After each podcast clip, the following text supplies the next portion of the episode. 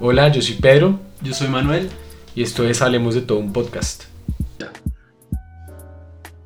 Eh, bueno, hola gente, estamos en un episodio más de Hablemos de todo un podcast. Hoy tenemos a una invitada, eh, una invitada especial que es amiga mía, que se llama Adriana Pérez. Eh, bueno, el- hoy como el tema general va a ser sobre deporte, entonces bueno, esta amiga mía ella es muy, está metida como en el mundo, en un deporte muy específico que es muy chévere, que es muy interesante, que nos gustaría como conocer más por medio de ella. Entonces, bueno, Adri, no sé si te quieras como presentar y contarnos un poco sobre ti, qué haces en tu vida general y bueno. Vale, gracias. Bueno, pues primero que todo conocí a Manu por el portugués, eso es lo que nos so- se parece entre los dos. Y bueno, no, yo trabajo en Banco Itaú, eh, tengo un cargo allí estratégico, eh, vivo con mi familia, tengo mascota, eh, soy triatleta, eh, ya he competido en cuatro Ironmans y, y bueno, básicamente es esto. Ok, entonces nos cuentas que eres triatlética y que has competido en varios Ironman. Ironman, ¿sí? Eh, sí.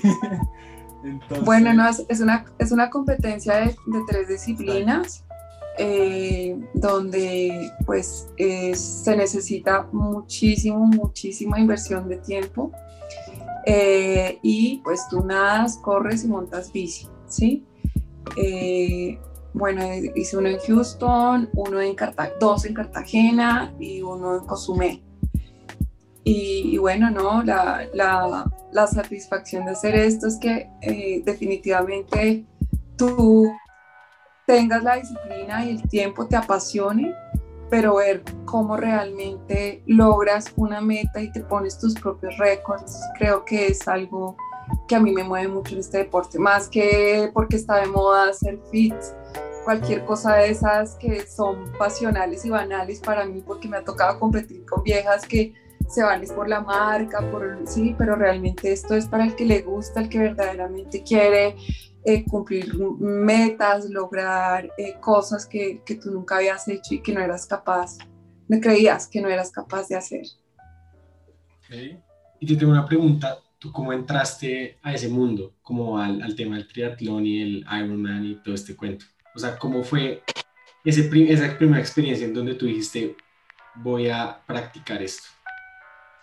Pues mira, nosotros vivimos en Cali, en Lago Calima, y lo que mejor hacía yo en nadar, siempre he nadado muy bien, he sido muy buena nadadora, soy grandota, tengo espalda y la técnica, casi que nunca me toca entrenar con, con el equipo ni nada porque lo hago muy bien. Entonces una amiga mía eh, que fue, eh, ella practicaba, de hecho era de Itaú, eh, me dijo, Adri, tú eres, lo haces muy bien, ¿por qué no empiezas a, a competir, a hacer otras cosas? Y, y bueno, yo correr sí, pero lo que más me cuesta es bici. Entonces ella fue quien me entró en ese mundo. Empecé a hacer tri chiquiticas acá en Colombia, en, en San Andrés, en Santa Marta, competencias acá. Y ya cuando tocó el tema del Ironman, sí fue ella también, se llama Adriana Bonilla. Y realmente pues empezamos, empezamos ya, ahora sí tenía que dedicar mucho tiempo, eh, muchísimo entreno. Cuando tú vas a competir, entrenas todos los días. Wow. Entonces, así fue que comencé. Ok. ¿Y cómo, y cómo hacías como para llevar eso? Del, o sea, imagino que es un, un, ritmo muy intenso, ¿no? El trabajo y después el entreno y pues también pues la relación de la familia, no sé, incluso también las amistades, es como un ritmo muy... Como, bueno, no sé, qué buena momento, pregunta. En algún qué momento buena pregunta. como mi vida social donde queda o tuviste como una cosa por el contrario me han pasado cosas como que tú llegas a entrenar y aquí ellos todavía están durmiendo entonces eh, tú no. usualmente en los equipos de entreno entrenamos desde muy temprano entonces realmente tú a las 10 ya estás de regreso en casa, entonces solo cuando es, son circuitos o, montas en bici que te tardas más tiempo y demás, eso, esto sí toma, requiere un poco de más tiempo, pero cuando entrenas para hacer técnica, para, dependiendo de lo que te ponga el coach, pues realmente eh, tú regresas a la casa y apenas están despertando, desayunando, así que el tema laboral, el tema con la familia, yo creo que lo he manejado muy bien, el banco me ha apoyado en una una jefe me dijo, váyase Adrianita, compré el avión, no sé qué, y me, me dedicó el tiempo, ella me decía, no, usted qué hace acá, váyase, que tiene que entrenar, entonces también he contado con, con la buena vibra de la gente, porque sí hay compromisos del banco que a veces no te dejan, a veces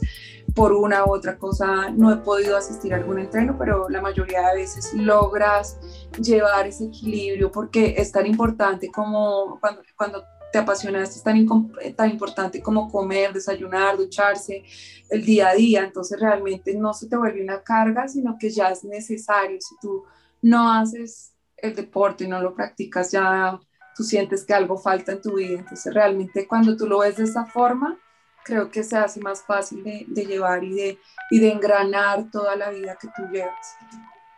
Ok. Y una pregunta, digamos, específicamente tú, tú, nos cuentas que tienes que entrenar bastante tiempo, menos que meses incluso antes de, de, la carrera. Sí. ¿Qué implica en el día a día? O sea, ¿cómo sería tu diario de un día en que estás entrenando? Un día que estoy entrenando, ah, ok, a las 5 de la mañana tú ya estás saliendo para reunirte con el equipo. Entrenas en promedio dos horas diarias, ¿sí? Eh, eh, te duchas en casa de un amigo, si estás cerca, dependiendo de donde estés, eh, a veces cuando yo voy a nadar voy al equipo, entonces es fácil porque pues te cambias y vas a trabajar, pero realmente en una rutina tú, tú tienes que ver cómo cuadras para llegar al banco en mi caso y o a veces tú entrenas de noche entonces pero muy pocas veces casi siempre es running de noche y de día es natación y bici sí, eh, eh, los fines de semana usualmente. Entonces realmente la rutina es te levantas muy temprano, te duchas, vas, entrenas, vuelves y te duchas, eh, luego desayunas, comes algo, ¿sí? Entonces ya estás súper activo todo el día. Y ya, dependiendo si es de noche, a mí me gusta más madrugar porque siento que rinde más el tiempo y por la noche es más estresante el trancón o temas de la oficina, así que para mí comenzar el día entrenando es muchísimo más fácil y más llevadero. Pero hay, hay quienes prefieren eh, pues hacerlo de noche también. Ok. Bueno, y tengo también una duda respecto a este tiempo. Por ejemplo, ahorita en temas de pandemia, o con estos confinamientos, eh, o sea, cómo has podido seguir llevando eh, pues el entrenamiento, has tenido que parar.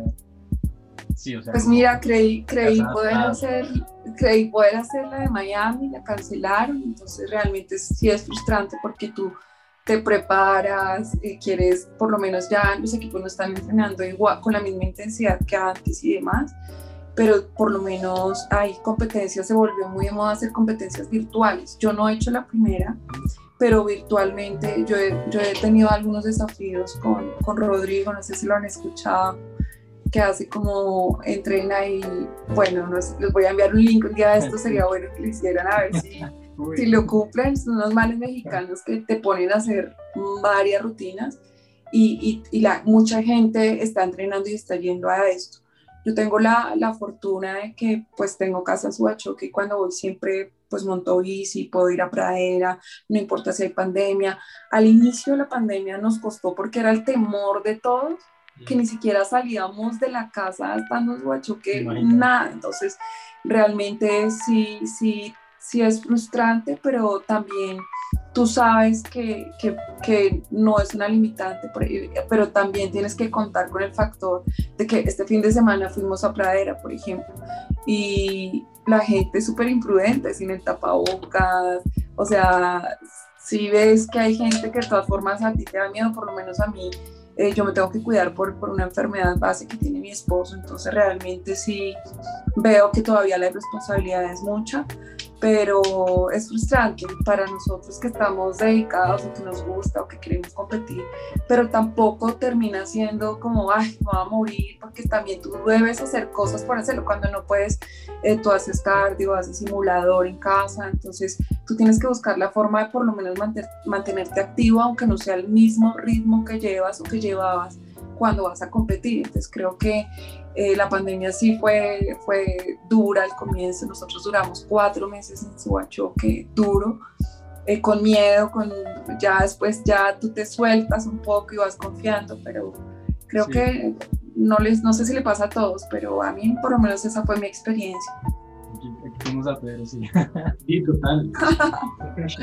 De hecho, casi nunca salgo, pero pues hace un año, digamos, estaba pensando, yo decía, yo, yo me iba a hacer mercado parecido a astronauta, de verdad, era así Sí, una locura. Una locura, una locura. Obviamente eso toca cuidarse un montón y sobre todo por el momento particular en que estamos del tercer pico, pero pues ya uno tiene como más conocimiento y un poquito más de confianza de las leyes. Y también tengo una duda. Digamos que me imagino que todos esos entrenamientos tan duros y tú decías como no, pues tienes que mantenerte activo, o sea, no es que tú puedas decir, uy, voy a parar dos meses y, y luego vuelvo porque imagino que es prácticamente imposible, o sea, como que pierde un impulso. ¿Cómo fue esa?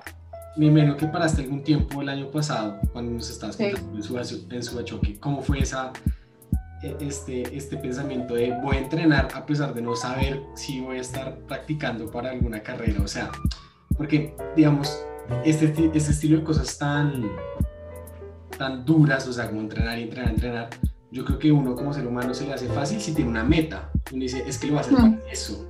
Pero si la meta no la ve fácil, ¿cómo, ¿cómo hiciste ahí?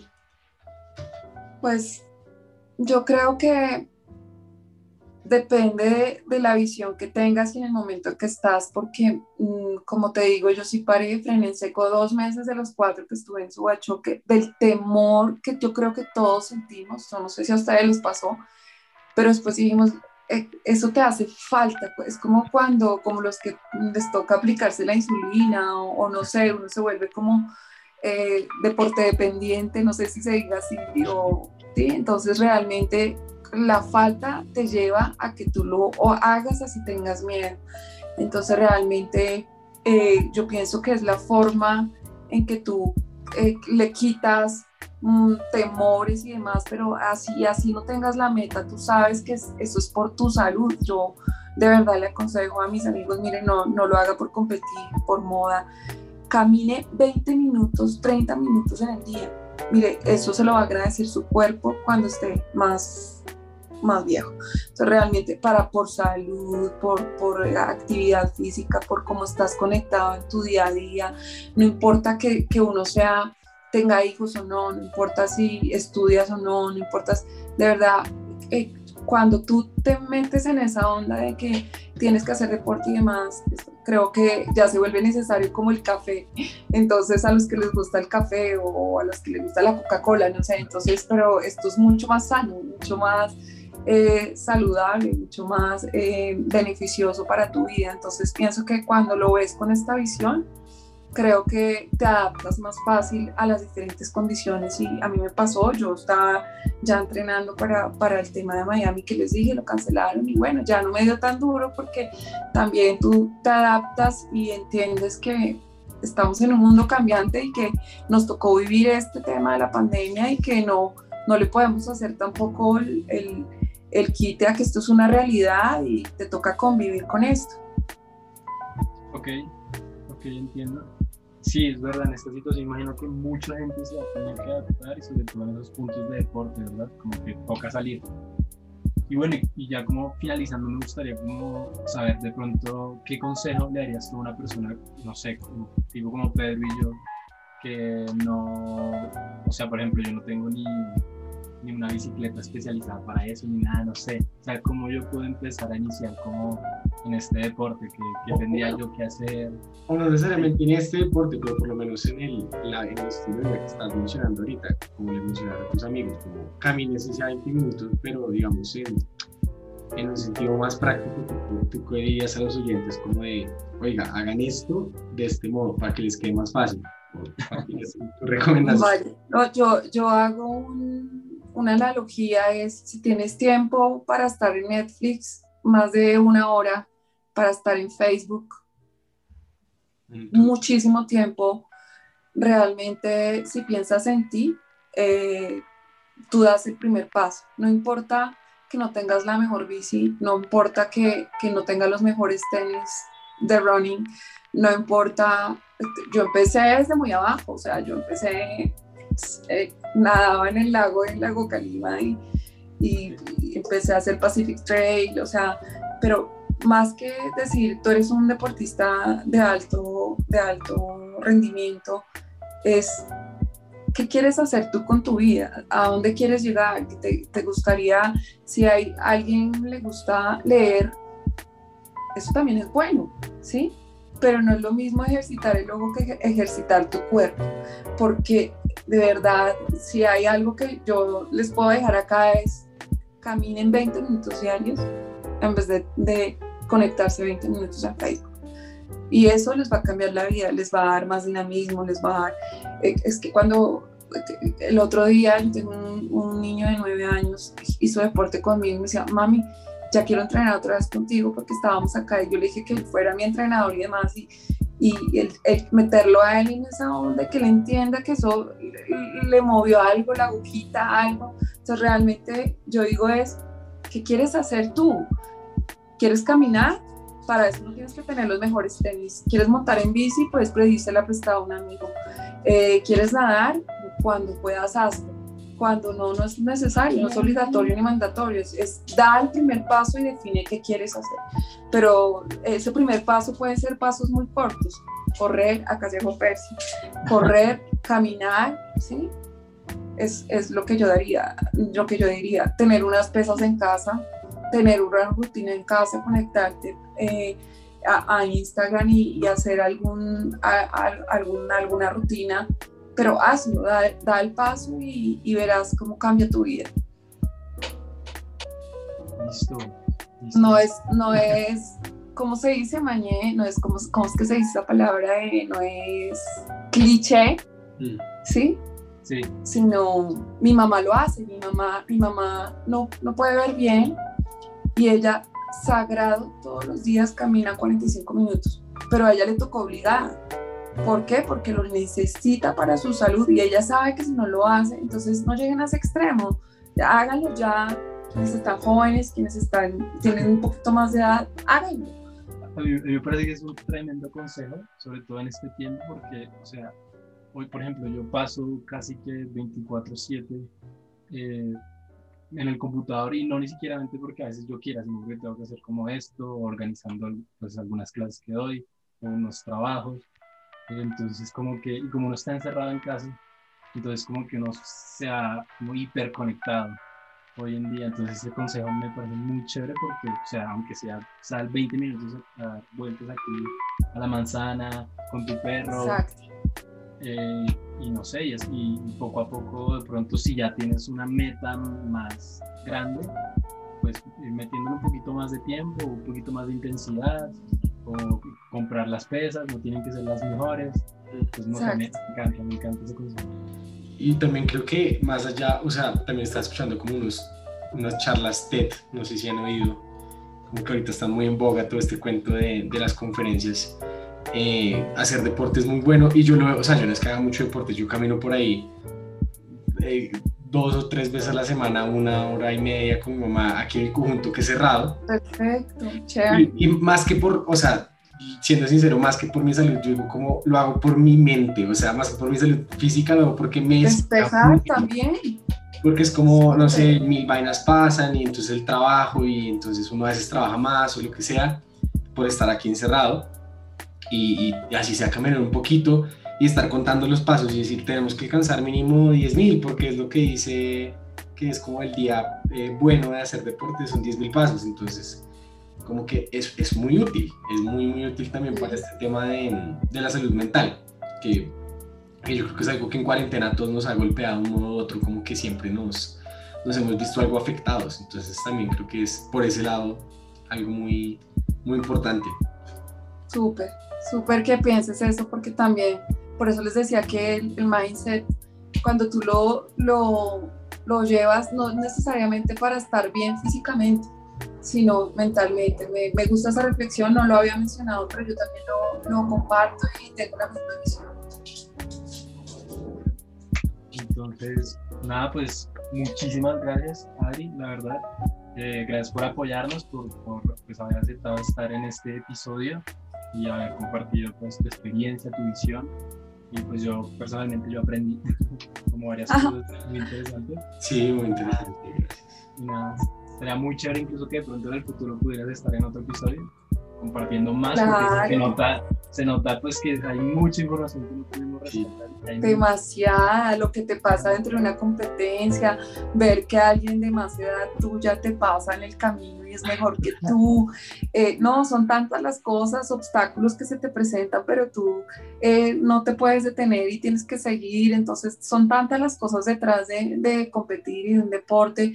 Gente que, que, no tiene plata y le encanta y busca cómo, quién los patrocina. O son tantas cosas. Yo les agradezco por invitarme. Eh, me gusta lo que hacen. Manu sabe que escuchaba uno que otro podcast y, y siempre lo, lo digo mal, siempre lo digo mal. Podcast entonces, eh, realmente síganlo haciendo, bacano, bacano que lleguen a, a, los jóvenes y que cambien formas de pensar y, y, y, son cosas cotidianas y verdad que los admiro por eso y bueno, gracias por este espacio. Gracias por compartir este tiempo con nosotros, esperamos que estén en el próximo episodio. Y recuerden seguirnos en Instagram, hablemos de todo un podcast seguido, todo seguido, donde estaremos publicando continuamente información sobre el podcast.